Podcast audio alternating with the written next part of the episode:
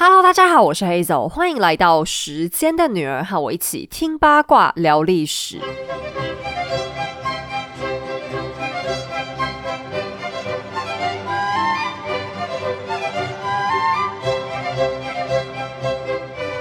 Vana Candles 来自瑞典的天然香氛，一年四季伴你随行，让你用一口深呼吸，瞬间脱离繁忙的工作和都市的喧嚣。七夕情人节近在眼前，Vana Candles 特别推出优雅浪漫的香氛组合。无论是沉浸在爱情中的你，享受自由的你，和家人朋友自在相处的你，都能在甜美的芬芳气息里度过舒适愉快的好时光。即日起到八月三十一号前，Vana Candles 官方网站七夕特别组现正甜蜜中，结账输入优惠码 Hazel 十五，还能享有全馆独家再八五折。想体验宁静优雅的北欧生活美学，就是这么简单。今天好热哦！在开始录音之前，我真的忍不住想要抱怨一下。而且重点是，我觉得最近天气真的是热到一个没极限呢。就是我录音的时候，我都会开冷气，没错。可是我觉得那一种暑气的感觉实在是太逼人了。就是好像不管你冷气开多少，你心里都还是会有那一种很心烦气躁的感觉。就是你只要看窗户外面，然后那地上被太阳照在发光。我真的觉得心里就会有一种哇，很想呐喊的那个欲望。好了，算了，就是我只能说，如果大家的工作是要在外面跑来跑去，那你们真的是要非常小心注意，就是不要中暑了。但是呢，今天呢，先抱怨天气，重点是想要铺垫一件事情，就是呢，在两个礼拜之后，就是呃下礼拜，就是下下礼拜的时间。我要去放暑假了，就是讲半天。其实我重点是要跟大家说，我想要放一个礼拜的暑假。哎，抱歉，真的，因为从农历年后到现在，我们真的一个礼拜都没有休过。然后我自己也就算了，我现在还拖累神队友，就是必须要跟我一起工作，所以我们要休一周的时间，就是下下礼拜。也就是说，下礼拜还是有节目了，但是在下一周我们就会先休更一次。可是呢，你们也不要担心，那礼拜会很无聊，就没东西听。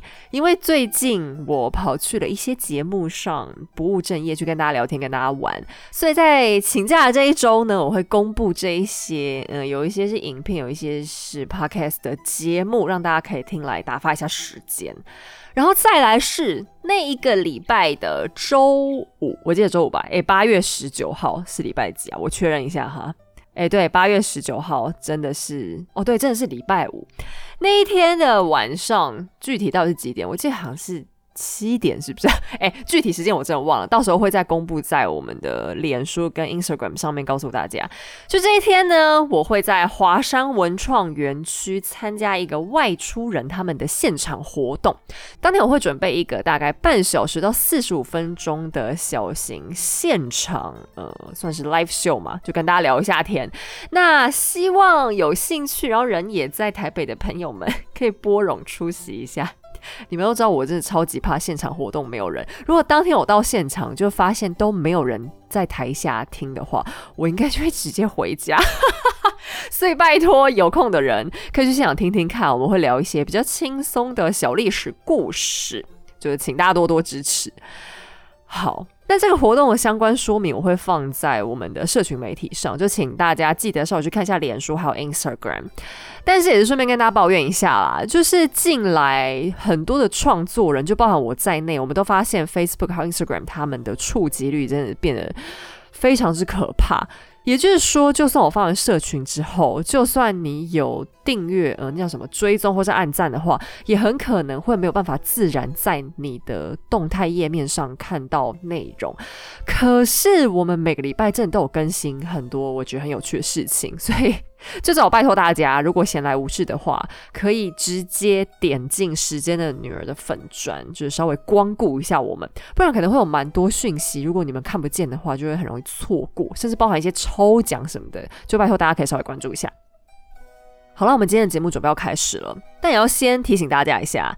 今天的故事不但非常的长，而且我个人认为内容细节也是算比较复杂一点，因为这就是一个世界级的故事，就已经接近呃智力测验的地步。如果啊，今天接下来你只听了一遍就可以完全听懂，那我觉得你的智商真的一定有超过一百三，就是这么夸张。但如果你听了两遍才懂的话，也不要太难过，因为我相信你的智商应该也是有超过一百一没问题。好了，我们故事要开始喽。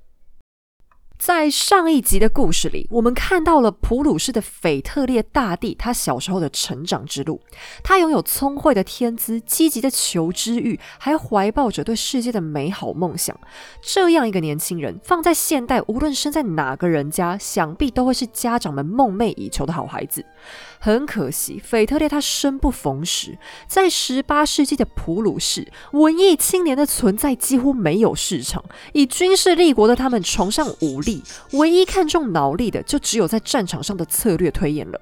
可是偏偏腓特烈性格平和，假如按照他的自由意志，他是怎么也不会变成后来的腓特烈大帝的。在性别平权意识低落的十八世纪，腓特烈的本性在普鲁士几乎就是娘娘腔的代表。在遭遇了严重的心理打击之后，腓特烈才终于重生为一个非常传统的普鲁士军国主义支持者。然而，在上一集故事的最后，我们讲到，腓特烈拼了命想逃离家暴爸爸的身边，但最后送命的却是倾全力支持他的知心好友。这件事情是所有历史学家都达成一个共识。腓特烈的生命从此被这场死亡给改变了。有人说是好友的死让他认知到自己身为王储的责任，因为他的一举一动都可能造成严重的后果，所以他的心理才终于长大成熟，达到了王者的高度。可是，在我看来，腓特烈的行为并不像是成长，还更像是一种放弃。在朋友牺牲了一条命以后，他才认清了现实。不管我怎么做，事情都只会更坏，没办法更好。与其如此，我还不如乖乖就范，这样至少可以过得没那么痛苦吧。腓特烈曾经在日记里写了这样一句话：“越不是那么一回事，越要学着表现得像那么一回事。”也就是说，他已经意识到自己穿上了一件虚伪的盔甲，这样才能好好的应付这个险恶的世界。首先，腓特烈他最大的妥协就是愿意迎娶奥地利哈布斯堡家族派来的人选，那位小国公主名叫伊丽莎白克里斯汀。为了抗拒这门婚约，腓特烈甚至曾经扬言要自杀。可是他最终的同意也仅限于放弃抵抗。在他内心深处，对于奥地利的反感已经到了让他愤恨的地步，而克里斯汀也只能无辜的受到牵连。其实政治联姻在欧洲国家也并不少见，王子公主们在年纪还很小的时候，心里就会有数，自己大概很难会因为什么恋爱结婚。可是夫妻之间是否和谐，对所有人来说都还是很重要。所以双方家长在订婚之后，都还是会尽量帮助孩子们，多少能事先互相认识一下。其中最重要的管道就是敦促他们互相写信。对大多数的国王太子来说，他们可能不会把爱情交给自己的原配，但以朋友的心态相处，还是他们乐意做到的。比方像法国的亨利四世，他在老婆麦蒂奇的玛丽生孩子以前，还特别赶去握住她的手，喊话：“亲爱的朋友啊，加油，你一定能挺过去的。”虽然这样的相处在我们现在听起来实在有点好笑又有点可怜，可是对很多公主来说，丈夫的友谊和尊重已经是很好的待遇了。那些热爱情妇的国王们也一定会记得尊重王后，就像太阳王也曾经为了王后臭骂过他心爱的情妇蒙提斯潘夫人。国王们想要展现的是，只要王后还在那里，国家的体统就不允许改变。这个姿态也几乎是所有聪明的国王和太子都会摆出来的。而腓特烈他绝对不是一个傻子，可是，在他的婚姻问题上，他终究没办法强迫自己好好表现。在点头答应结婚之后，他就把克里斯汀给抛到脑后了。他爸爸威廉国王对这件事情很不满意，有一次还忍不住大发脾气，命令腓特烈乖乖去写信给未婚妻，而腓特烈只能偷偷翻白眼，表示这岂不是在用棍子揍出我对他的爱吗？这种被强迫的东西是要我写什么？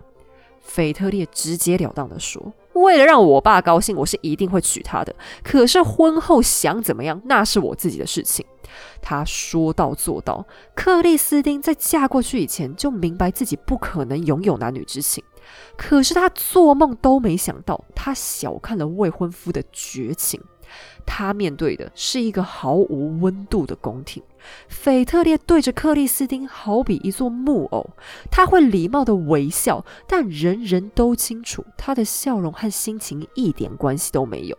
他既不对克里斯汀表示欢迎或友好，却也没有对他出言不逊或表达过厌恶。他要求身边所有的人都必须以礼对待克里斯汀，可是他本人却丝毫没对妻子展现过任何情绪或情感。腓特烈好比把克里斯汀泡在一杯白开水里面一样，让他甚至连抱怨都不知道该从何说起。因为你换个角度来看，他既没有挨打，也没有挨饿，可是这其中深宫寂寞的苦楚，恐怕也只有他一个人知道了。那腓特烈他结婚这件事情。我觉得真的也是奉劝全天下爸妈不要一直催小孩结婚，或者说是去干涉他们的婚姻了。因为结婚组建一个新家庭本来就是一件很困难的事情啊，有很多的爱都不一定能成功到最后了，更何况是被逼的呢？按照腓特烈他自己的说法，他的确有达成婚姻的义务，也就是说他和老婆该干嘛都有干嘛。可是他们两夫妻之间却从来都没有生下过小孩，克里斯汀连怀孕的迹象都没有。那有些历史学家就说，呃，腓特烈小时候是有受过一些伤，生过一些病，导致他功能可能有受到影响，不知道吧？大家可能是被他爸揍的什么的。可是呢，我个人更赞同另外一些人的讲法，就是腓特烈应该非常少跟老婆睡在一起。啊，对啊，有履行夫妻义务嘛？可是又没规定天天都要啊，搞不好他们三年才履行一次，那这样是要怎么生小孩？据说在新婚之夜，腓特烈也只和克里斯汀待在一起一个小时，然后就离开房间，在外面整晚来回踱步。大概这一个小时已经是他对女人的忍耐极限了，所以我实在很难想象他以后还会主动来找克里斯汀。那。这情况，坦白说，要是发生在一般女生身上，应该早就抓狂了吧？像法国王后麦蒂奇家族的凯撒琳，在刚结婚完也是一样啊，老公都跑去玩情夫，不来玩她，所以她就哭着跟公公说：“你放我回家了，我要离婚。”而像亨利八世他迎娶的那个嫩妹凯瑟琳霍华德，则是干脆出轨，甚至包含风评很好的法国王后奥地利的安妮，也因为深宫寂寞传出过不少的八卦绯闻。相比之下，克里斯汀比他们勇猛得多。他的一生当中从来没有尝到过爱情和家庭的温暖，而且人人都知道他们夫妻关系极为冷淡。普鲁士宫廷也因此有人会尖酸刻薄的偷偷奚落他。可是克里斯汀既没有出轨，也没有吵闹，他一贯摆出高贵端庄的仪态，扮演着一个宫廷女主人的角色。既维护了国家的颜面，也确保了宫廷事务能顺利运转。那虽然克里斯汀她后来她一辈子的风评都非常的好，可是我个人还是非常不推荐这种生活啦。诶，人的一辈子就是短短几十年，真的是不要浪费青春过这种守活寡的日子。就算是有小孩的妇女，我也拜托你一定要努力过过看丰富的生活。更何况像克里斯汀是连小孩都没有，诶，我强烈建议离婚。但是，也正因为克里斯汀的不吵不闹，为腓特烈争取到了很大的自由。因为假如威廉国王收到过儿媳妇的投诉，只怕腓特烈又要倒大霉了。说起来，克里斯汀在嫁人之后唯一的靠山也只有这个公公。威廉非常照顾儿媳妇，觉得她乖巧懂事又信仰虔诚，简直就是女人界的好棒棒模范。为了庆祝儿子娶她进门，一向抠门吝啬的威廉，竟然花大钱装修了一栋大豪宅送他们当结婚礼物。而腓特烈这个人也很贼啊，他对老婆没兴趣，但是也没妨碍自己利用老婆。每当手头紧、缺钱或者需要国王的授权，腓特烈就会凹老婆去跟爸爸伸手，甚至有时候他还会要求克里斯汀举债来供他自己花用。只能说，腓特烈他其实也能算得上是个渣男了。其实威廉对儿媳妇的疼爱也算得上是一把双面刃。虽然他能够保全克里斯汀的地位，但也让腓特烈对妻子更加抗拒。那栋结婚豪宅，腓特烈几乎没在住，因为才结婚不久，他就带着军队去外面跑了。跑去哪呢？因为威廉国王的联奥抗法政策，腓特烈便带着一万普鲁士精兵去帮奥地利打法国。这时候的奥地利哈布斯堡家族在国际上还是名声赫赫，而腓特烈自从决定假装改头换面以后，就开始认真参与练兵，练着练着，哎，还真的对军事产生了兴趣。而这次打仗是他在逃亡事件之后首次被允许出远门，他原本还抱着一种兴奋感，虽然他骨子里很讨厌奥地利啊，可是他也不傻。出这趟远门，一来他就可以和新婚老婆分开的远远的；二来这次可以和奥地利的名将一起联手出击，那也是很不错的学习经验嘛。但是没想到事与愿违啊，腓特烈他带着满腔热血出征，最后却以庸庸碌碌的结果收场。法军丝毫没有懈怠。普奥联军没占到便宜不说，那位奥地利将军还压根就不想让腓特烈插手指挥，大家就只好草草打道回府了。可是奥地利却不知道，这一场战争的规模不大，可是他们犯下的错误却不小，因为腓特烈亲眼见证了一个事实：原来哈布斯堡走到这个地步。已经外强中干，不但他们所谓的名将没啥了不起，他们的军队纪律、后勤管理和行动策略也都不怎么样。相反的，法国那边的将领却进退有据，让他印象很深。回家之后的腓特烈暗暗在心中升起了一个愿望：他要让普鲁士成为一个伟大的国家，总有一天统治权会来到他的手上。他要让祖国和传统的欧洲强权们从此平起平坐。可是许愿归许愿，腓特烈现在还是无可奈何。为什么呢？因为他还不是国王啊，他爸又还没死。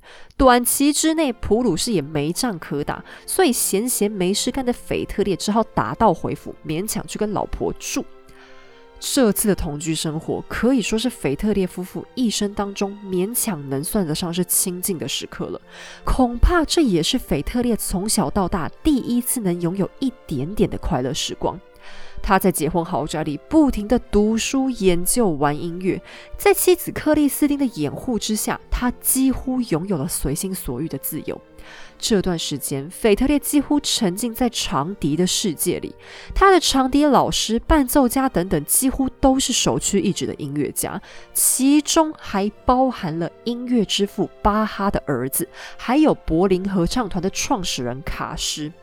巴哈本人甚至还在腓特烈的建议之下创作了一系列的乐曲，而腓特烈自己也不遑多让，在他的一生之中，长笛都是他最重要的精神寄托。他郁闷的时候吹长笛，紧张的时候吹长笛，当战争压力扑面而来的时候，更会花上好几个小时不停不停吹长笛。音乐成为他整理思绪的良伴。而他自己也是一位作曲家，曾经为长笛谱下了许多出色的乐曲。腓特烈和他的同伴们为长笛创造出了数百首有关长笛的经典片段，其中很多都还需要高超的演奏技巧。在 BBC 有一部专门介绍腓特烈的纪录片当中，有一位德国的长笛家还表明。假如有任何一位长笛手能用轻松的心情掌握那些曲子，那他一定是一位大师。不只是音乐，腓特利也很喜欢戏剧和诗歌朗诵。这段时间，他家里来往的很多都是欧洲知名的艺术家和思想家。在他的家里，表演不一定有时间限制，只要哪位宾客兴致一来，带着乐器、文稿或打扮一下妆容，随时都能登台演出。而其他客人会立刻从善如流的安静下来，欣赏着各种即兴表演。而腓特烈也就此成为欧洲艺文圈最受爱戴和尊重的主人家。他爱才惜才的声名很快就传了出去，往后还为他赢得了哲学家国王的头衔。虽然巴哈没办法到你家，你也请不来世界知名音乐家，但谁说现代的你我没办法享受现场演出的声音魔法？只要一台 Level Ten 三六零 Peak 沉浸式音响，你也可以拥有专属的私人剧场，突破传统音响的限制，建立三百六十度零死角听觉体验，拥有二十到四十赫兹超广音域，搭配三路分音的单体设计。三六零 Peak 沉浸式音响能为你带来饱足且沉稳的低。频和清晰通透的高音呈现，透过物理和声学设计呈现声音的真实样貌，能创造录音室等级的听觉体验。均匀的音讯输出和垂直摆放，让你躺着、趴着、扭动着都能无差别接收完美音质，还能变身吸带式音箱，可动可静。三六零 Peak 还独家收录那件台湾山林中最细腻的声音，让你闭上眼睛就能沉浸在大自然的温柔洗礼，透过立体声还原环境生态，疗愈你的身心。即日起到八月三十一号前，时间的女儿粉丝可以独家享有早鸟预购优惠价八二折，八月底前开始出货，邀请你一起轻松打造一所立体声剧院吧。这个音响呢，我一开始听到就超级有兴趣，因为我自己毕竟是在做声音相关的产业嘛，然后我的耳朵其实算天生比较好的那一类，所以我一直都是很想要一组厉害的音响。可是因为我现在跟神队友住的地方本来应该是，呃，按照传统来讲应该是不太适合的，因为我们算是暂住在这里啦，就是租屋嘛。可是音响的位置、距离等等那些，通常都会影响到它听起来的感觉。我想。说好算了，不然以后搬家就是空间变大变小，搞不好换地方装，就是效果完全不是那么回事。但是这一台三六零 Peak，它是真的完全没有空间限制的问题。因为前两天我们就是在家看了最近那个刚上的《灰影人》，就是一部动作电影，神队友特别帮我接了三六零 Peak 一起看。哇塞！我跟你说，那个效果真的看起来超级像在电影院，而且我看一看中间还起来弄零食啊、弄饮料什么的。可是我换位置之后，都还是可以感觉到它效果是真的很立体，亨利听到它里面那个飞机爆炸的声音都超级兴奋，跟着一起嘎嘎叫半天。哎，顺带提，那部电影真是还蛮好看的。以爽片来说，它真的是非常爽的爽片。因为像现在串流平台不是很多嘛，什么 Netflix 啦，然后 Disney Plus、HBO 这一些。老实说，我个人是蛮爱看电视的。我觉得家里有一台这个三六零 Peak，真的会订阅那些串流平台才超级划算。我拿去重播《冰与火之歌》，都觉得超像在电影院看影集的。然后神队友那天还超好笑，他特别拿来放《黑暗骑士》，就是呃比较以前的那个蝙蝠侠。诶，他超级爱那部电影，还特别买 DVD 拿出来播，音效真的非常。震撼，然后我听到三六零 Peak 它放出 Why so serious 的时候，哎，我学超不像，我鸡皮疙瘩都跑出来，因为感觉那小丑坐在我对面。那更重要的是呢，我还拿这个音响来做了一个视听体验，就是拿来放了《时间的女儿》。哎，可是我真的要说，虽然听起来很三八，可是用高级音响听我们节目，真的质感不一样。我认真觉得它跟耳机比啊，效果超级华丽，我的声音变得好像专业的配音员哦。因为像我现在用的这个麦克风，其实算是相当不错的。然后我的耳机应该也算是还可以，就不是大家一般手机搭配的那种耳机哦。可是我改用这个高级音响听，我才知道，我以前根本没有听到我麦克风真正厉害的点呢。我的声音变得超级清澈、超级饱满，比耳机听起来顺多了。而且我也是用这个音响才发现，原来我录音的时候有一些不是很好的发音习惯，真的是非常感谢这次的品牌爸爸可以帮助我们节目这样改善一下。好啊，这台三六零 Peak 沉浸式音响真的推荐给大家，我个人热爱家庭剧院。另外是品牌，他们也非常大方，有提供了一台音响要让大家抽奖。这真的是我们频道史上最豪华抽奖，我的天！好的，请大家要特别注意一下本周 Facebook 上面的消息哦，不要被触及率害的错失机会啦。好，接下来我们回到故事里。除了译文活动之外，腓特烈他最重要的兴趣还有一个，那就是写信。他习惯大量的书写，后世很多和他有关的历史研究都是根据他自己的书信和日记考据出来的。他三天两头就会和嫁出去的姐姐威廉明娜写信。实际上，整个欧洲只要是在学术、艺术上具备高知名度的才子，几乎都和他保持过联系。其中最出名的一位就是大名鼎鼎的伏尔泰。身为启蒙思想的先驱，伏尔泰在当代欧洲可以说大出风头。俄国的叶卡捷琳娜对他仰慕不已，腓特烈也是久仰久仰啊。很快，普鲁士王子和法国思想家就成为最热络的笔友。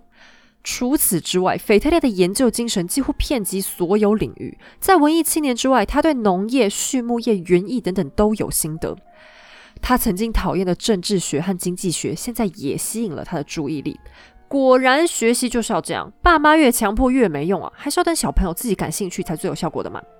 可是，正当腓特烈好 happy 的时候，他的生活却突然发生了天翻地覆的转变。首先，他在不到三十岁的年纪，有一种严重的家族遗传病就在他身上发作。那就是卜林症，卟啉症又叫子侄症。具体发病症状包含肚子痛、胸痛、呕吐、认知错乱、便秘、发高烧、高血压和心跳过快等等等等等等。你光听就知道这种病有多么吓人。威廉国王也就是被这个病折磨得生不如死。他的暴躁和狂怒，除了痛风之外，很大程度也和这个病有关。现在，年轻的腓特烈也中标了，而医生很遗憾地告诉他，这种病他们实在束手无策。不过您放心，死是不至于会死啦，只要您饮食多注意一下，最多就是很痛而已。殿下，您就忍耐过去吧。医生说起来很简单，但卜林症真的痛起来的时候，哪是那么轻易就能忍的？素来温和的腓特烈，每每都咬牙切齿，痛不欲生。他对爸爸也突然产生了一种同理心。这些年，他和妈妈、姐姐都只是单向的怨恨着爸爸的脾气。可是，只有体会过一样的痛苦，腓特烈才发自内心的为爸爸感到遗憾。那有关腓特烈威廉他得的这个长期疾病，到底是卟啉症还是痛风呢？我看到的资料是说法不一啦，但是我个人认为有很高的几率他是两种都有得，因为像腓特烈他自己年纪大了之后，就是两种病长期在他身上 combo。那卜林症，也就是子侄症哦，是一种纯家族遗传病。如果往上算的话，腓特烈他们应该是从汉诺威家族那边遗传过来的。可是同时，威廉他也是很爱喝酒、吃肉、抽烟，所以他罹患痛风也是蛮有机会的啦。然而，这样的同理心似乎也来得太迟了一点。在腓特烈自己终于熬过可怕的发作之后，他的父亲威廉却终于倒下了。这位五十二岁的男人一生都为国家燃烧自己的生命，可是，在他活着的时候，却鲜少有人能明白他肩上沉重的负担。他是那么的努力，想靠自己的力量确保国家长盛不衰，但现在他终于也精疲力尽了。他把他的继承人叫到床前，仔细叮咛了很多治国的美美嘎嘎。而腓特烈这一次没有反抗，他知道这不只是一个父亲的殷殷嘱咐，更是一个老国王最后的智慧结晶。这对父子之间斗争了二十多年，终于在最后的时刻达成和解。不过，腓特烈很快就发现，他想到爸爸的时候，实在很难再抱着怨恨的心，因为士兵王腓特烈威廉一世留下来的国家实在太强健了，前任国王欠的债已经全部都填上。国库里还存了厚厚的家底，他建设出一支高达八万人的军队，数量是他接手时的二点五倍，规模已经可以和法兰西、奥地利等泱泱大国互相比美。他提高了国民教育水准，建立了良好的税务制度。更重要的是，他为全国上下的臣民缔造出了对荣誉的凝聚力。普鲁士这个还年纪轻轻的国家，已经让他的子民能拍着胸脯骄傲地说：“我是普鲁士人，我们普鲁士就是好棒棒。”就在大好前景之下，普鲁士文质彬彬的王储穿着一身简朴的军装，加冕成为了腓特烈二世。他满怀着激动的情感，期盼着国家能够更加强大。可是对于欧洲来说，他们并没有意识到这短短几十年间德意志地区的改变啊！特别是在腓特烈二世接班之后，傲慢的国王领主们对他的印象还停留在那个家暴受虐、满身淤青的瘦弱少年。一个成天挨打、家庭关系破碎，而且还热爱音乐、诗歌和哲学清谈的年轻人，哪有什么好怕的呢？然而，事实证明，敌人的实力和形象有时候真的没啥关系。腓特烈从十八岁才开始认真学习，但他在二十八岁就正式变成国王。短短的十年之内，他拿出全力冲刺，却比那些从小锦衣玉食的王储们精明得多。腓特烈上台之后的第一件大事，就是要掌控住整个朝廷。他花了短短一个礼拜的时间，每天工作二十个小时，就火速完成了他自己的政治布局。他所做的最聪明的决定，就是保留了爸爸的执政团队。原本大家还以为腓特烈恨了爸爸一辈子，想必也会一样排斥那些老班底。可是腓特烈却出乎意料的公正，他只淘汰了小部分不合用的官员，可是对于递补的人选，他也没采用自己的宠臣心腹，而是挑出了最合适的人才。可是这也不代表他的统治只是对威廉的照本宣科，腓特烈依然迅速展现了他的个人风格。首先，他废除了爸爸采用的严刑峻法，不再允许严刑拷打。接着，他大力放宽了对宗教的限制，不管你有什么信仰，都可以在普鲁士安居乐业，吸引了不少的新教徒前来。他废除了报纸的言论审查制度，还重新恢复了普鲁士科学院。这座学术机构原本是他阿公腓特烈一世成立的，本来应该要专注在科学和人文的研究上，可是因为士兵王威廉他讨厌知识研究啊，就竟然把里面的学者通通赶跑。现在腓特烈二世赶快把人通通都请回来。另外，腓特烈也没有忘记人民。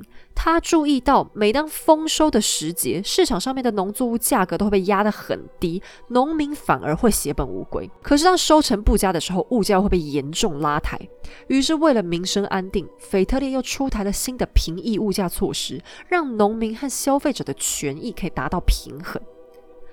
好啦，现在内政差不多搞定了吧？腓特烈就要开始实践他的宏图大略。其实他爸和他阿公一直有一个很重要的心愿，就是要收复一块叫做西里西亚的土地。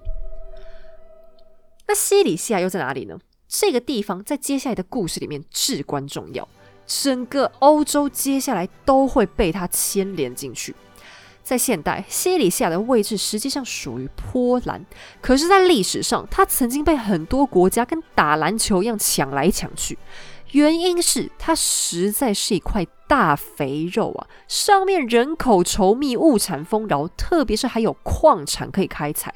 谁拿到西里西亚，谁等于就捡到了个大元宝。那在十八世纪的时候呢，西里西亚它的位置旁边刚好就是布兰登堡，也就是普鲁士王国在德意志的大本营。那有一段时间呢，布兰登堡他们跟别人缔结联盟的时候讲好了，要是原本西里西亚的老板家族生不出孩子，那这个地方他就应该要送给布兰登堡当做交换条件。可是等到事情真的发生，就是真的小孩生不出来的时候，有人不答应了。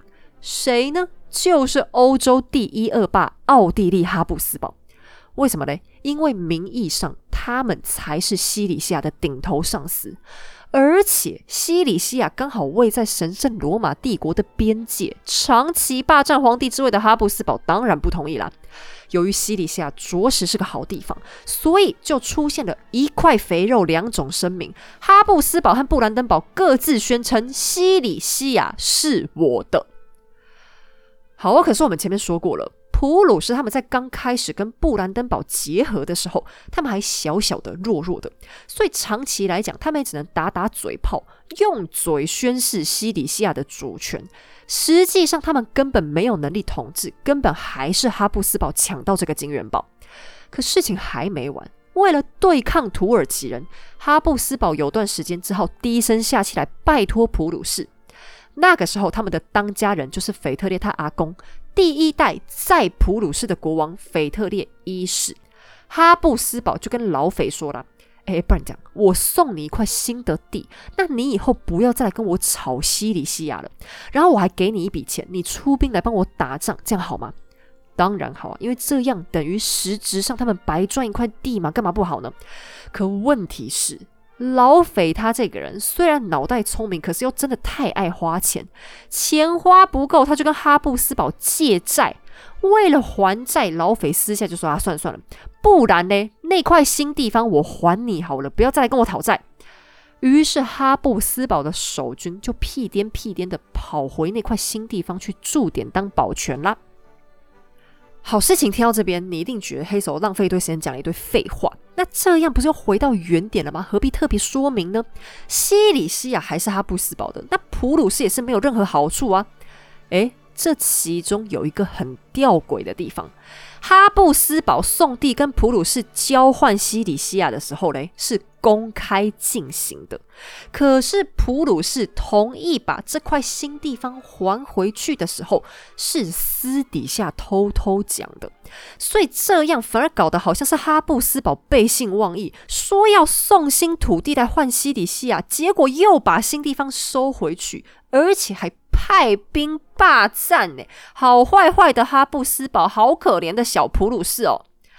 于是接下来前三代的普鲁士国王都理直气壮的觉得，他们一定要把原本就该属于自己的西里西亚带回家。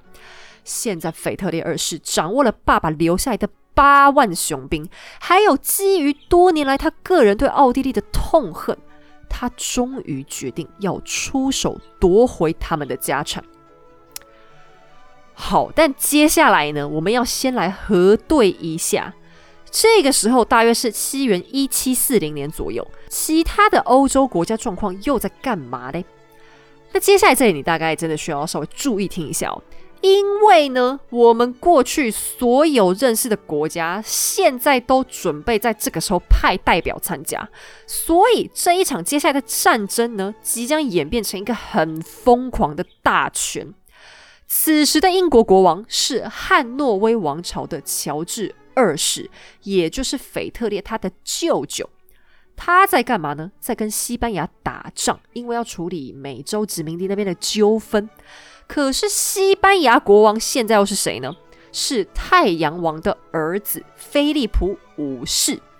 也就是说，法国的波旁王朝才刚刚入主西班牙，因为血统还很亲近，所以两国关系很亲密啊。于是，法国在接下来的国际关系当中，当然也站在西班牙这边。而法国他们现在的社长，此时此刻是路易十五。由于他刚刚接手太阳王留下来的庞大家产，财大势大，所以法兰西正自诩为欧洲老大哥。整体来说，欧洲发生什么屁事，他们都要去参与卡，看能不能蹭热度，蹭一点好处。所以英法西三大国他们都很忙。好，那我们再往北看一点。这时候，北方的强权比较挂得上号的，就只有瑞典和俄罗斯。瑞典的当家人类，哦，好，这里真的有点复杂。他们是俄国彼得三世的姨婆和姨公，我觉得他们两个是夫妻啊。姨公不是那个外籍姨公的姨公，是那个姨婆的老公的姨公哦。还记得吗？彼得在去俄国被强迫当王储之前，原本同时也有瑞典的王位继承权。而俄罗斯呢，这时候刚好碰上安娜女皇到伊丽莎白女皇的过渡期，中间还穿插了一个可怜的伊凡六世。假如你记性不错，应该就会记得这段时间的伊丽莎白，她正准备造反，也因为俄国内政动荡，他们的老仇家瑞典就跑来找他们打一架，企图要把从前被彼得大帝抢走的城池给捞回来。你这样听完就会发现，哇，怎么大家都好忙啊？好像只要稍微算得上大国的，在一七四零这时间点，大家都忙得要死。没错，腓特烈就是看准了这一点，大家都忙，就应该暂时没人来管我了吧？更重要的是，他主要的敌人奥地利本身发生了严重的危机，哈布斯堡家族的族长刚刚驾崩了。他是奥地利大公兼匈牙利国王兼波西米亚国王，还兼神圣罗马帝国的皇帝。可是这样一个大权在握的男人，却有个致命伤：他没有儿子，他只有一个如花似玉、娇娇滴滴的女儿。心疼女儿的皇帝排除万难，才总算把权柄留给了掌上明珠。这个女孩就是奥地利史上有名的。玛丽特雷西亚。说到这位玛丽特雷西亚，她登基的时候年仅二十三岁，而且她万分美貌。就我个人的审美来说，她的画像是我看过所有的女性君主当中最美的。可是她的美貌在这个时候却成为了一把双面刃。她能利用美貌带来的个人魅力，在爸爸刚死之后得到了很多支持。可也正因为她极度的美，让她被敌人严重瞧不起。欧洲各国都在想，这个仙气飘飘、花容月貌的女孩，怎么可能镇得住哈布斯堡旗下的领主呢？很显然，腓特烈二世心里也是这么想的。现在哈布斯堡那些奸诈的臭老头终于都死光了，其他欧洲国家又没空管我，此时不打更待何时？于是，普鲁士的八万雄兵整装向西里西亚出发。好，我想听完刚才大概呃大概不到十分钟的内容，你应该觉得有点想吐。但是你先不要急着取消订阅时间的女儿，我会专门为这段故事画一张欧洲的关系图出来，让你用眼睛马上就能跟得上是怎么回事。其实每次在讲战争的时候啊，我都会像这样把在场所有的欧洲国家都讲一遍给大家听。当然这听起来很烦，可是，在腓特烈二世考虑发动战争的时候，他心里也一定就是这样过过一遍的。我想要表达的是，涉及国际政治、国家关系的时候，没有人可以独善其身，因为战争本身就是会牵动整个世界的事情。所谓要对抗敌人的欺负，只不过是战争当中最小的一个发动因素，更多时候，利益才是触发开战的第一条件。在十八世纪，通讯不比现在发达，科技不比现在进步。可是欧洲当时随便一打，往往就会有五个八个国家被扯进去。因为对于大多数国家而言，只要能有好处，他们就会像闻到血腥味的鲨鱼一样蜂拥而上。就算在战争当中，原本的两个主角想要停战，其他人都依然可能为了自己的利益。鼓动、催促战争的发生，这就是人类的劣根性。直到今天，这个劣根性真的已经去除了吗？我想大家心里自有公平。而在十八世纪的欧洲，接下来要发生的事情就是一个最好的例子。于是，玛丽特雷西亚的爸爸才死了十几天，狠心的腓特烈二世甚至不等玛丽特雷西亚擦干眼泪，就开始动员全国部队了。实际上，对于普鲁士来说，他们的新国王这个行为也实在有点像个神经病。因为普鲁士虽然有八万精兵，甚至后来还扩张到十万，但真的要和百年世家哈布斯堡打起来，他们的胜算也还是不大。腓特烈的军师们都极力主张，我们应该要先采取外交谈判嘛。反正奥地利现在多的是人虎视眈眈呐，我们何必要当出头鸟呢？军队虽然很多很强，可是能省一点是一点嘛。可是腓特烈大是太痛恨哈布斯堡了，别人讲话他都没在听，强迫大臣编造了一个开打的理由，就跑去硬上西里西亚。但是果然不听老人言，吃亏在眼前。腓特烈这个鲁莽之举后劲很强啊！首先，他彻底激怒了玛丽特雷西亚。你想想也对了，人家爸爸才刚过世，葬礼都还没办完，你就来了，是谁会不气呢？但玛丽更气的是，腓特烈这个举动彻底把奥地利的窘境给曝光了。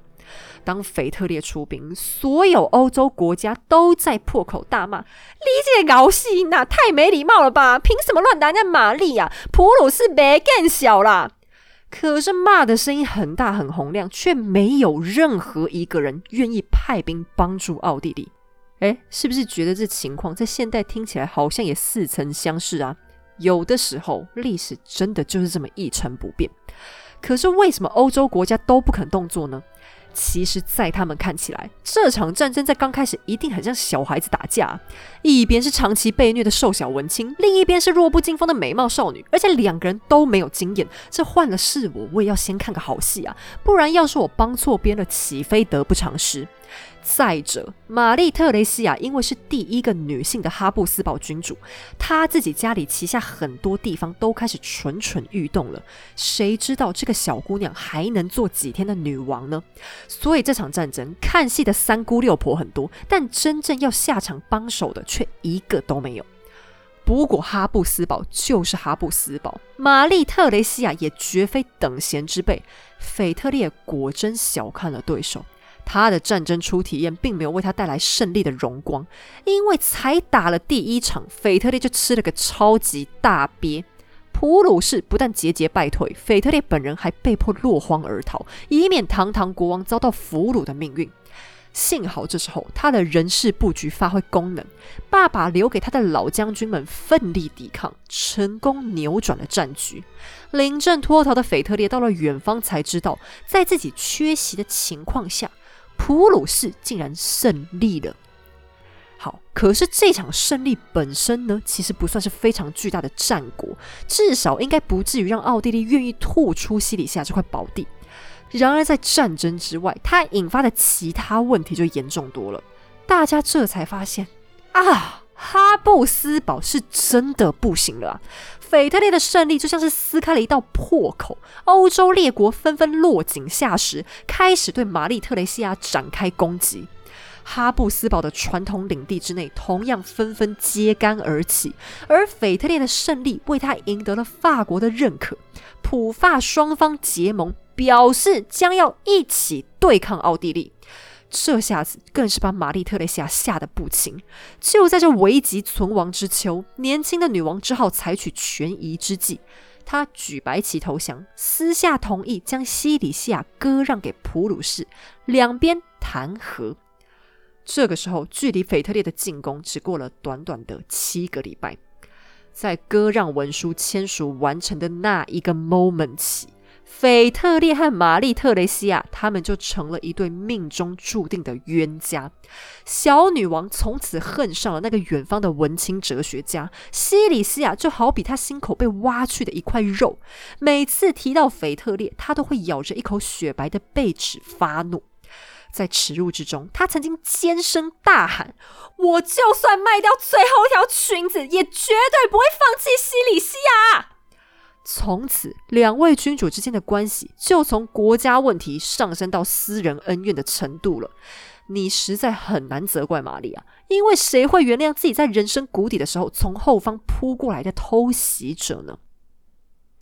不过嘞，腓特烈根本不在乎玛丽是怎么看待他的，或者我该说，他根本不在乎这个世界对他的看法。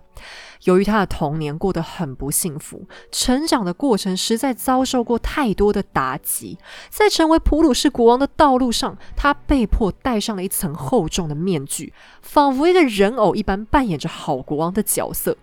在他心中，他不太瞧得起玛丽特雷西亚，除了因为对方是个女人之外，更主要的原因是他基本上就瞧不起这整个世界。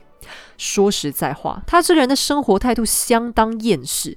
他对人民还算有使命感，但对于其他国家，则是保持着长期翻白眼的态度。就连强大的法国，在他眼里，也只是一群讨厌鬼而已。他根本没有真心要跟法国结盟。长期来说，他认为法国其实比奥地利更危险，只不过短期之内，他更想要西里西亚罢了。所以，当玛丽愿意交出西里西亚，腓特烈就立刻撕毁和法国的盟约，离开了战场。他完全不在乎什么名声和道德问题。他曾经说：“作为一个国王，我保卫人民才是第一要务啊！自己被骂个两句，那是完全无所谓的。大家请便，想骂多少骂多少，免费让你骂到爆。他还曾经这样表示：身为一国元首，背信弃义也总比国家灭亡要好得多吧。说到这里，我也必须要赞扬一下腓特烈在治国上的一个重要观点。他有一句名言：“我就是国家的第一公仆。”这个观点他爸爸也有，但他才是明明白白讲出来的那个人。但乍听之下，这句话好像也挺普通的，因为现代政客好像随便用嘴放屁都能讲出类似的话嘛。可是如果你翻出腓特烈讲话的原文，其实还要更尖锐，因为他真正说的是：“我是国家的第一家奴。”他认为自己好像已经签了卖身契，他是普鲁士的奴隶的意思。当其他国王都认为是自己拥有国家，腓特烈却认为是国家拥有他，他有义务为国牺牲奉献。实际上，腓特烈这句话也绝非随口一说，他是真的对国家付出了他的一片真心。他延续了爸爸军国主义的作风，强力招募军队。爸爸留给他的八万多人，很快增加到了十万，然后还不停的在扩张当中。这个数量和法国、奥地利他们比起来，已经很接近。可是此时的普鲁士国土连法国的一半都没有，在海外也并没有殖民地。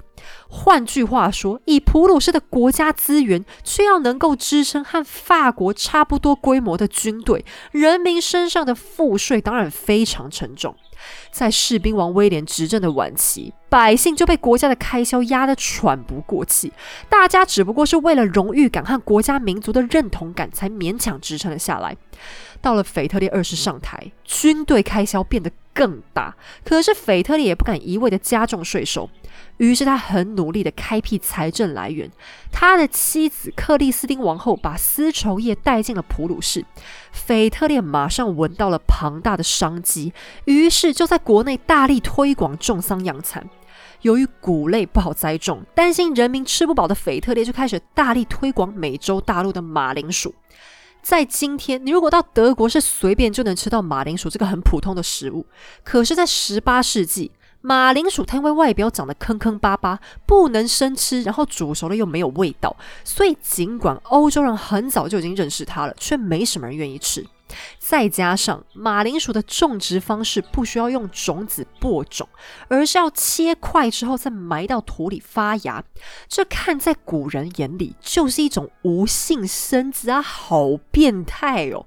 偏偏圣经里又没有介绍过这个黑黑丑丑的小东西啊，很正常啊，因为耶稣这个年代马铃薯还只有长在美洲而已嘛，所以马铃薯还因此被叫做恶魔的食物，没人敢吃。腓特烈就只好强迫人民拨出一定的比例来栽种马铃薯。直到今天，假如你到腓特烈二世的墓前哀悼，还会看见许多人带着一颗颗马铃薯去向他致意呢。腓特烈作为国王，实在可以说是一个怪人呐。首先，他承袭了爸爸那种节俭的风格，不爱珠宝华服，也不爱 party。除了哲学、文学和音乐，他还很喜欢研究农业。他曾经说过。农业是所有艺术之本，那些真正的财富都是地球产出的。他很认真研究该怎么帮助农民提高产量、提升品质。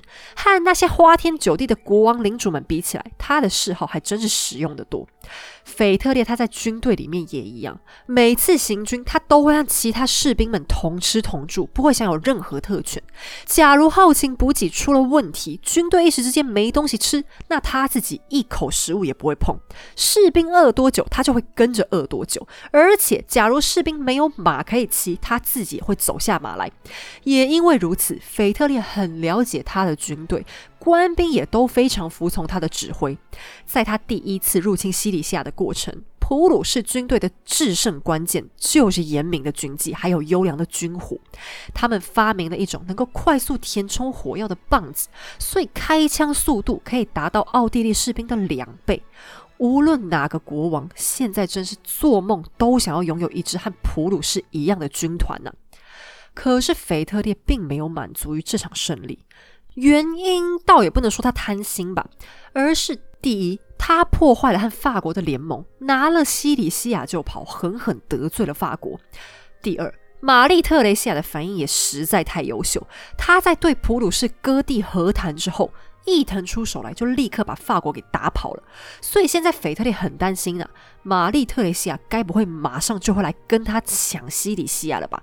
这一次法国是肯定不会再跟他合作抵抗了。所谓预防胜于治疗，先发制人，后发受制于人。于是腓特烈厚着脸皮再次出兵了。那出兵的理由呢？哎，古代打仗不是你想打就打哦，不管理由有多扯，你都必须扯出一个符合逻辑的说法。那因为玛丽特雷西亚她先天自带一个弱点，就是她是个女人。而女人最大的问题是，她没有办法当选成为神圣罗马帝国的皇帝，因为很简单嘛，因为选帝侯就不选你啊，那就是一个父权的时代，怎么可能选女人呢？所以反对哈布斯堡的联盟就拿来大做文章，硬去找了一个别的男子来当皇帝。可是哈布斯堡他们传统来说，族长以前一直都还有兼差波西米亚的国王。好，那现在问题就来啦。反奥联盟说：“哎，可是波西米亚应该是属于帝国的资产才对啊。”但玛丽却说：“放屁！波西米亚明明就一直都是属于我奥地利大公这个身份的。”于是腓特烈就突然大义凛然的站出来说：“我们一定要维护皇帝的权利呀！”这句话就是屁到一个不行。假如真的要维护皇帝权利的话，你们普鲁士根本就不应该要称王啊！好，反正呢，刚才两分钟，我打赌你应该也已经听到放空了。其实你也不用去记住什么波西米亚、什么皇帝，巴拉巴拉巴拉，你只要知道，哎，波西米亚到底干腓特烈屁事呢？别人的家务事他干嘛要管？对，因为他就只是单纯想要找理由去打奥地利而已。好，但是我们也必须记住一件事情。玛丽特雷西亚，她绝对不是一个白痴。她虽然长得很漂亮，但绝对也和花瓶这两个字八竿子打不着。这个女人其实是一个政治上的顶尖人才，所以她很聪明的决定：你们不选老娘当皇帝，但老娘可以结婚嘛？我有老公诶，让老公当皇帝不就解决了吗？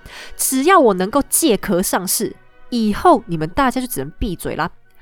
于是。腓特烈和玛丽特雷西亚的战争，实际上早就已经有一个解了，只是说这个打还是一定要打的，因为这并不是国际问题，最主要还是女王实在太讨厌腓特烈了。在战争开打之前，玛丽还曾经对英国大使大喊：“就算老娘明天就要跟他坐上谈判桌，我今天也一定要跟他先打再说。”于是腓特烈先出招，玛丽也施展开拳脚。第二次西里西亚战争再次爆发，然后因为法国、英国、巴伐利亚、匈牙利、萨克森、萨伏伊，巴拉巴拉巴拉巴拉一大串国家，通通各怀鬼胎，于是国际上又引发了一轮混战。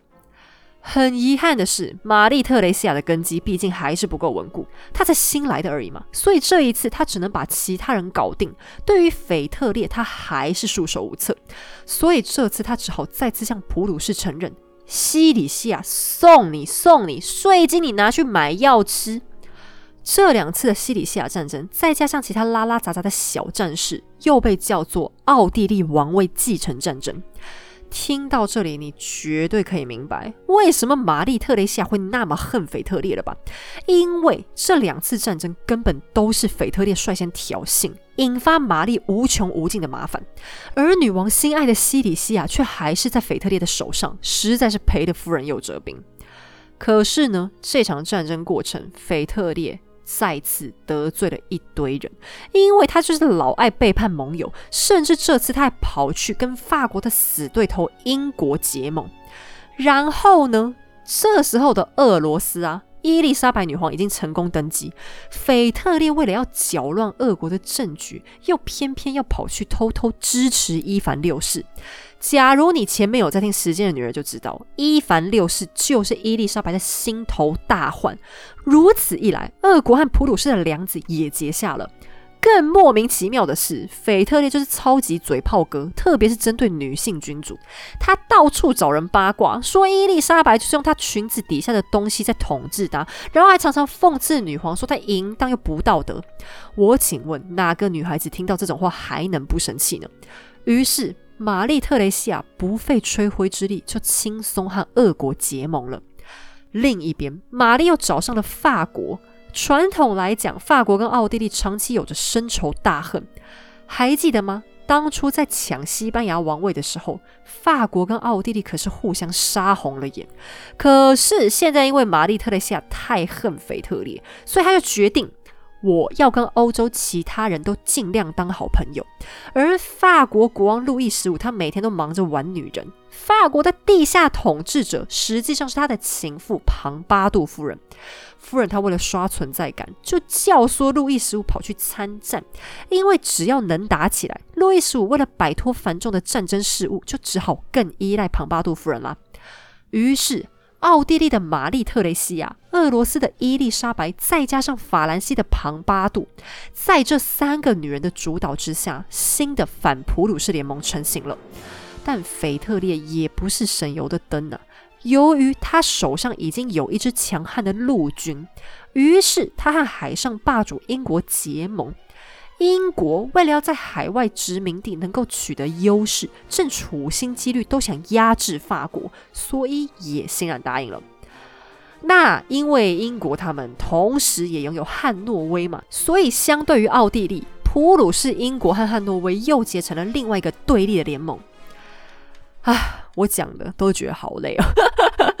那那如果你现在啊再回头去听今天这集节目的前面，你就会发生一件很神奇的事情：这两个新的联盟怎么跟前面第一、第二次西里夏战争长得完全不一样啊？大家怎么都跑去跟原本的敌人做朋友了呢？没错，所谓利聚而来，利尽而散。因为在国际上，大家本来就都是为了利益而已。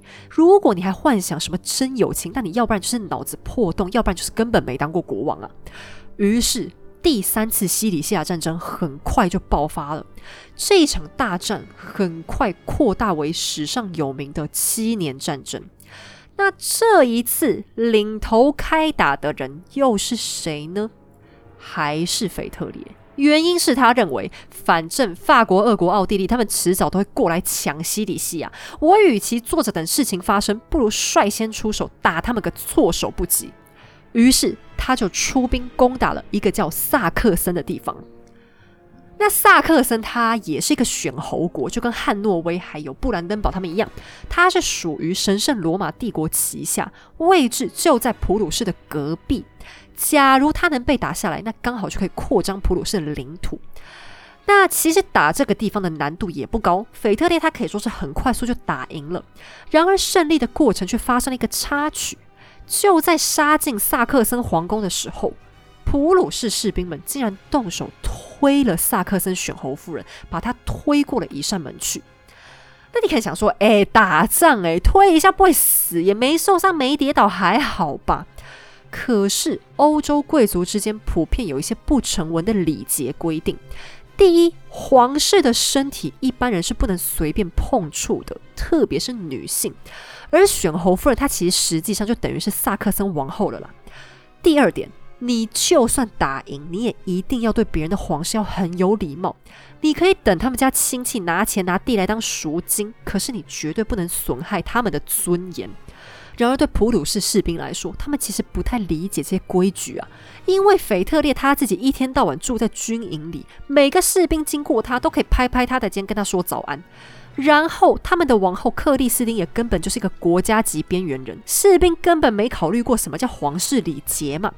但非常不幸的是，萨克森选侯夫人和法国的路易十五他们是姻亲，夫人的女儿嫁到法国给路易十五当了儿媳妇，而路易十五非常非常看重尊严这回事，于是为了要维护儿媳妇的娘家，他怒火中烧，派出了一支超级大军，人数是他当初答应奥地利的四倍之多，接近有十万。好，但你不得不承认，腓特烈他也真的是一个军事奇才。他手上的军力总共也大概只有十万，可是他要对抗的是法、奥、俄的联合出兵。这三个泱泱大国接下来几乎是对普鲁士展开了车轮战。拿下萨克森之后，普鲁士军开往布拉格，等在那里的奥地利展开了疯狂反击。在布拉格，腓特烈没有占到任何便宜，还前后损失了超过两万大军，最后被奥地利逼得丢盔弃甲，逃回了萨克森。雪上加霜的是，俄国从东边入侵了普鲁士，而且很快就打赢了。幸亏俄军因为离家太远，后勤补给跟不上，才暂时没能大规模占领普鲁士。听起来，普鲁士是不是胜算越来越小？奥地利乘胜追击，联合法国想要把萨克森一口气拿回来，甚至还想顺便夺回西里西亚。可是奇迹一般的，腓特烈竟然以小博大，以游击战术又成功压制了法奥联军。不但萨克森守住了，西里西亚也安然无恙，法军还被吓得甚至都不想再继续打了。好，那其实我也不想要在接下来的战争当中再去讨论太多的细节啦，因为我看完资料之后得到一个很快速的结论，反正呢就是腓特烈他一打三，独自对抗法奥二三国，有时候腓特烈大获全胜，但三国联盟又很快会把他痛打一顿，而腓特烈的盟友英国有时候会出钱，有时候会出人，但整体来讲也没帮上什么大忙。好，那因为一直打不过，所以腓特烈他就老毛病又犯了，他就嘲笑三国联盟说：“哎呀，他们应该改名叫三条裙子联盟才对吧？”就是在嘲笑说他们女人治国，他们男人都没用。那我也必须要说，腓特烈他是一个很严重的性别歧视患者。比方说，他还嘲笑过玛丽特雷西亚每天哭兮兮的，然后边哭边搜刮到自己想要的东西。可是偏偏嘞，腓特烈他活在十八世纪这个欧洲女力爆棚的时代，所以他这个嘴炮的特质也造成普鲁士在外交上面出现了一些困难啊！谁要跟你和谈啊？你嘴那么贱，所以在国家大义之外啊，有时候君主集权制度也会受到统治者他个人的一些情绪、爱好和行为的影响啦。那这场战争的最后，终究是双拳难敌六手，腓特烈被逼到了绝境，因为俄国军队从东边步步紧逼，和奥地利几乎都已经打到柏林了，而且法奥这个时候，他们正在签了新的合约，在讨论说他们准备怎么瓜分普鲁士。这个时候，腓特烈根本不敢想什么胜利，他心里想的只是要怎么有尊严的死。他甚至下定决心，假如他个人的死活可以让玛丽和伊丽莎白消消气，那他不惜一死也要求得国家的安宁。他随身携带了一盒鸦片药丸，准备当普鲁士军队被逼到绝境的时候，那他绝不愿意受到敌人的侮辱，立刻就会服毒自杀。实际上，到了战争的最后，唯一支撑普鲁士士兵的，也仅仅只有他们对国王的爱而已。在最艰困的时候，腓特烈展现出坚定的王者意志，让军队心甘情愿地用生命效忠。庞大的压力把国王折磨得不成人形，痛风、卟啉症、胃痛、多重疾病，再加上濒临亡国的威胁，几乎杀死了腓特烈。然而事情就是这么奇妙。接下来的历史，你们很多人应该已经知道了。死的人并不是腓特烈，而是俄国的伊丽莎白。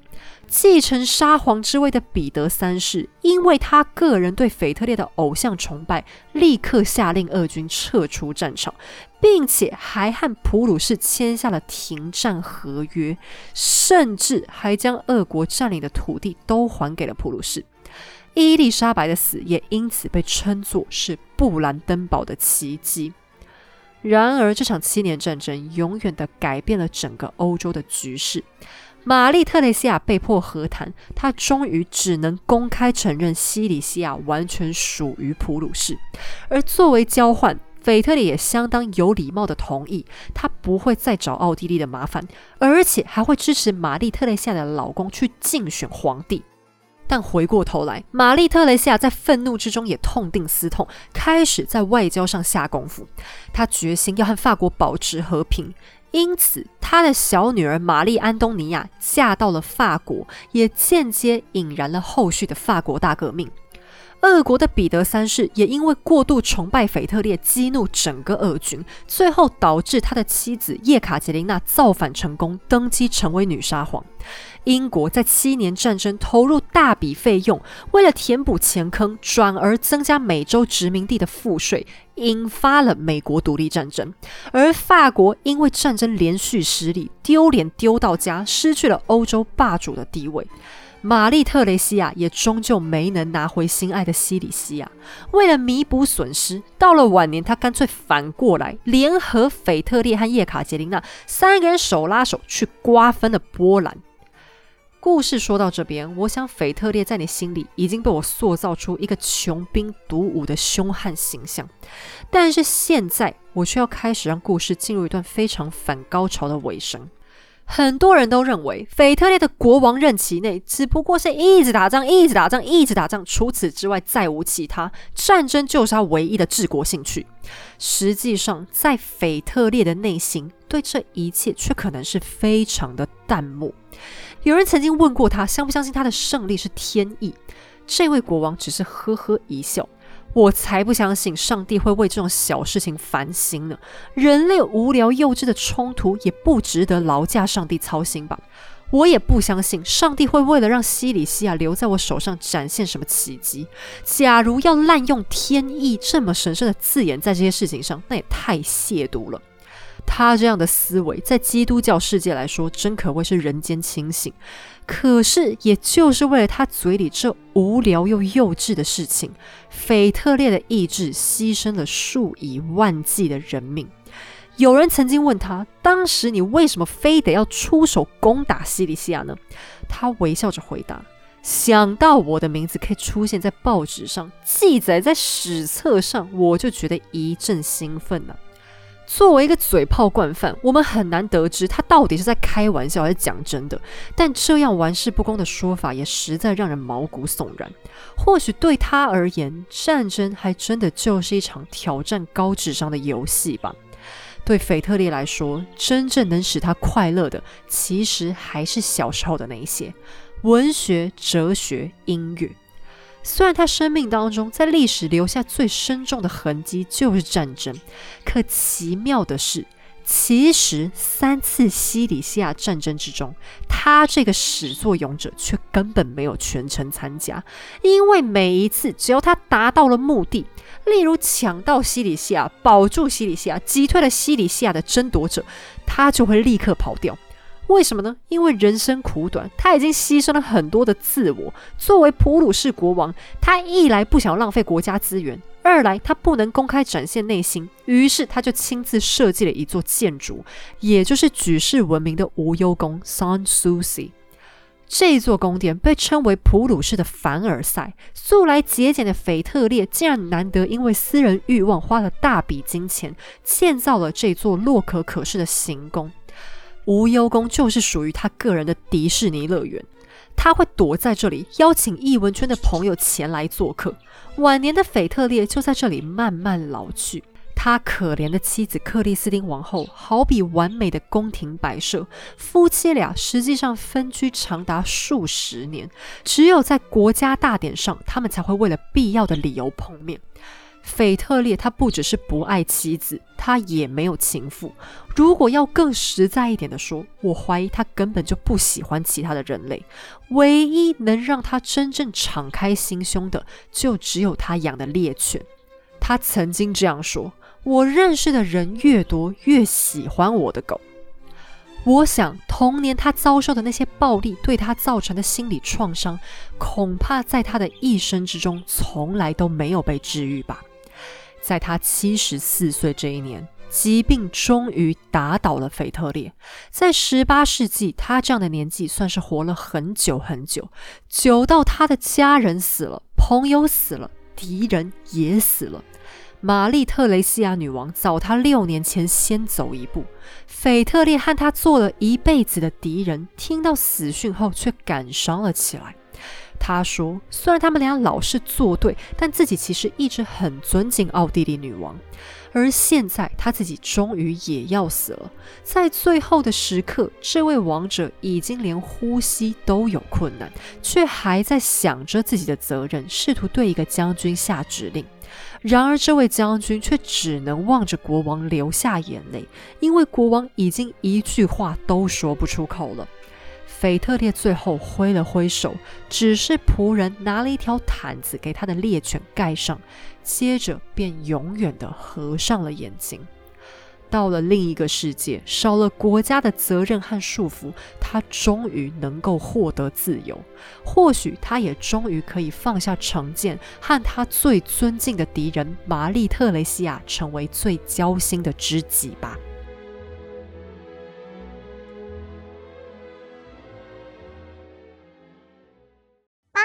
时间，我们今天要讨论的第一个话题是腓特烈二世，又被称为腓特烈大帝 （Frederick the Great）。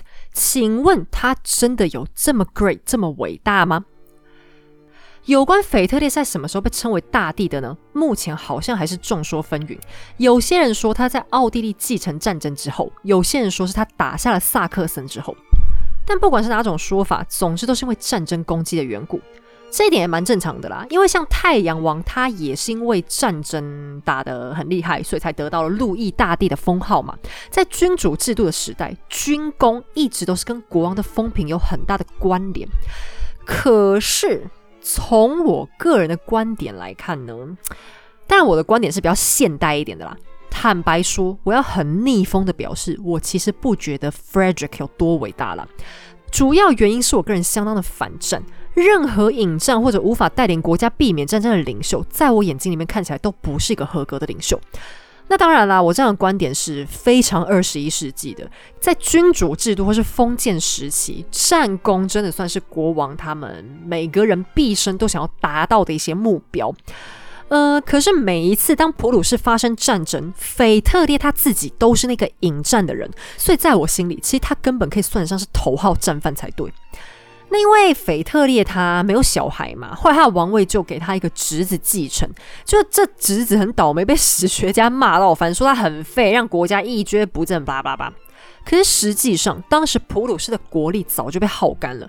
想想看，他们一连参加了三场国际级的大战，然后后面还跑去瓜分波兰。腓特烈到晚年自己都花大把精神要进行重建，也因为战争消耗，腓特烈没能完成实际上他最重要的那个任务，也就是要统一德意志地区。假如作为国王，你真的非得打仗不可的话，我倒觉得他往其他德意志小国攻过去，好像也比较合理。所以这件事情呢，也一直拖到他死后过了八十年才终于完成。假如他不要一直坚持西里下问题跟奥地利硬杠，而是转由其他弱小国家开始搜集，搞不好他早就已经完成了。另外，腓特烈在战争上能有这么明显的攻击，虽然他的军事天分占了很大的贡献，但如果真的要追根究底，他的爸爸和阿公恐怕也是很重要的关键。从腓特烈一世、腓特烈威廉一世，再到腓特烈二世，他们祖孙三代是一连串各自达成阶段性任务，才让普鲁士成功在国际上站了起来。不管腓特烈怎么刻薄的吐槽两位长辈，要是没有他们。光靠他自己，恐怕西里西亚到死都是拿不下来的。当然，腓特烈还是有其他了不起的地方啦。普鲁士当时在欧洲最独树一格的就是，它是一个制度非常完善的国家，而不仅仅依靠国王的想法来做事。另外，腓特烈在宗教心态上也很宽容，他个人对哲学艺术的喜好，也让普鲁士不只是一个粗鲁不文的流氓国家。在军事发展的同时，他们也一样拥有学术上的软实力，并且国家那些赚钱的产业也很蓬勃的发展。虽然腓特烈乐于发动战争，同时却又很爱惜自己的士兵和人民。尽管他的行为常常有很多矛盾的地方，但他也依然尽力照顾着普鲁士。虽然我不觉得腓特烈有到伟大的程度，但平心而论，他确实可以算得上是还不错的统治者。不过，真正让腓特烈名声暗淡下去的，当然不是我的观点了。对普鲁士人，甚至后续的德国人来说，腓特烈他一打三的实力，还是让他们非常骄傲。也因此，帮他吸引到了一些水准很糟糕的粉丝。除了那个俄国大傻瓜彼得三世，另外还包含了希特勒。在纳粹德国侵略欧洲的时候，希特勒就是以腓特烈为精神典范，企图完成他以小博大的梦想。在希特勒的住所还挂着一幅腓特烈大帝的画像，据说他每次遇到困难就会跑去认真瞻仰一番。甚至当纳粹濒临倒台的时候，腓特烈也幻想着自己也能遇到一次布兰登堡奇迹。而非常诡异的是，某种程度上，希特勒倒也能算得上是碰到过类似的事情。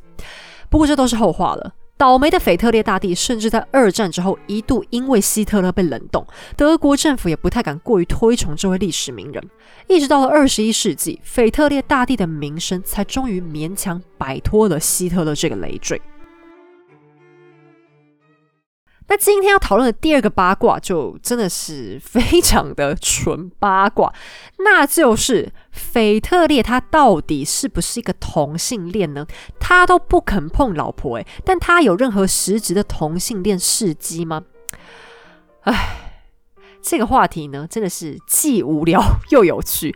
有趣的地方是，历史学家他们针对这个事情，居然花了很多的功夫来研究，但最后还是没有炒出一个非常肯定的结果啦。有些人非常肯定，认为腓特烈百分之一百就是，所以他才会死都不肯碰老婆，然后也没有情妇，身边还养了一堆的男性宠臣。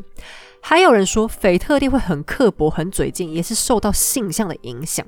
而另一派的人却说。可是他没有交女朋友，没有女人，却也没有跟男人产生连结的记录啊！甚至还有人说他是曾经得过淋病，还是什么其他的怪病等等的，导致他性功能有障碍。他是为了掩饰自己男性雄风的缺失，才会假装是同性恋，因为这样才能解释他不靠近女人嘛，宁可被讨论性向，也不承认他小伙伴有问题啊！唉。好，我看完这些说法之后，只想讲，这两种根本就都一样，狗屁不通吧？第一，哎，嘴贱跟性向哪有什么关系？我认识嘴臭的异性恋，绝对比同性恋还要更多。嘴贱这种事根本就不分性别和性向，好吗？这又是一个个人品德的问题啊。第二，假扮同性恋不是更加说不通了吗？因为十八世纪的时候，同性恋还是大逆不道，诶，在道德上是巨大污点。谁会为了掩饰性功能障碍，然后被大家诅咒下地狱啊？那重点是我也是看完这些资料才发现，说啊，原来历史学家也跟我们凡夫俗子一样，喜欢刺探别人私事啊。腓特烈他其实开心就好啊，你管他是直男还是弯的嘞？可是随即呢，我自己又得到了另外一个，唉，我觉得更可悲的结论。问题就是，腓特烈他好像无论如何都不开心。或许他那位曾经为他而死的朋友卡特，曾经的确得到过他的爱情吧。可是至少在那之后，我真的没有找到任何记录显示腓特烈有跟任何其他人亲近过。他好像就真的是爱狗胜过爱人类。那我身为一个宠物的家长，也很能理解他的心情啊，因为确实，像我也觉得这世界上大部分的人都没有我们家亨利可爱嘛。但斐特烈在喜欢宠物之外，也还让我有一种很奇异的疏离感，就是他对这个世界好像一直都很不亲近。他确实是比较排挤女人，像他的无忧宫从来不允许女性进入，甚至他老婆克里斯汀四十年来只进去过一次，还马上就被他礼貌的赶走了。所以无忧宫还得到过一个绰号。无妇宫，没有妇女的宫廷。可是，如果你去看历史上有名的同性恋，例如像法国的奥尔良亲王菲利普，他公然出轨，却依然跟一堆女孩子都是好朋友。在生活当中，我认识的同性恋朋友也很少有人真的会这么严重的排斥异性。所以我反倒觉得这一点只不过是腓特烈他个人的厌女情节而已。就我个人来说，我觉得腓特烈其实应该是无性恋，也就是他没有任何性欲望的需求，甚至他连恋爱的需求都没有了。或许他年少时的受虐经验让他很绝望吧，所以他不愿意冒险让自己的心再次受伤。这么一来，也确实能解释为什么他会很爱狗啦。因为比起来，狗绝对比人类忠诚一百倍啦。我只听说过外遇的老公和偷吃的老婆，可是我从来没听说过劈腿的狗诶。好啦，有关腓特烈大帝和普鲁士的故事，我们就先讲到这里。其实我在整个过程当中，经常对腓特烈有一种很深刻的悲哀感。或许对大多数人来说，腓特烈二世就是一个伟人，可是对我而言，我看到更多的都是他的无奈和矛盾。有一位德国的史学家就说，腓特烈所做的一切几乎都并非出自他的本心，他的表现只不过是投射出普鲁士王国对一个国王想要有的期望而已。但同时，他也明白，身为国王，他有着不可推卸的责任。他这一生都穿戴着国王的形象，他真正的自我就这样永远被埋藏起来了。他希望国家富强，可是这个愿望更像是他的宿命，而非他真实的渴望。我没有办法用三言两语就清楚描绘出他的矛盾、他的纠结和他的心力交瘁。尽管他青史留名，却一生都没有快乐过。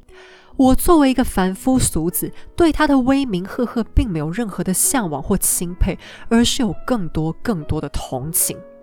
好了，我们今天的节目就先到这里。在此声明，本节目所有内容均来自书籍著作、国内外历史网站资料或者纪录片，以逻辑梳理之后呈现给大家。希望你喜欢，喜欢的话也欢迎顺手点击文字说明页面的赞助连结，顺手请黑走喝杯下午茶，让我可以继续说故事。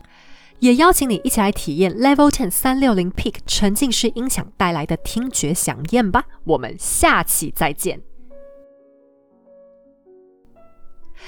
今天的彩蛋时间要公布一下，我们不得不得意志系列的参考书目。首先，最重要的一本书是三十多年前出版的老作品，是路桥文化推出的传记《腓特烈大帝》。想参考这本书的话，我会建议你只能往图书馆找看看，因为它真的是非常难找，非常非常的旧了。然后是读书共和国出版的《不含战争的普鲁士》，还有马可波罗出版的《条顿骑士团》，创意市集出版的《君王异集》，哎，异集对。疫病的疫，疫及世界史。另外是我还参考了 BBC 的纪录片《Frederick the Great》BBC documentary，这个在 YouTube 上是可以看得见的，不过它并没有中文字幕，所以有耐心看英文的人的话，你可以试试看。另外是我也参考了国家地理频道、World Heritage 还有 History 这三个网站。另外最后也要感谢 Podcast 频道吉利利人的达米安。以上提供给大家参考喽。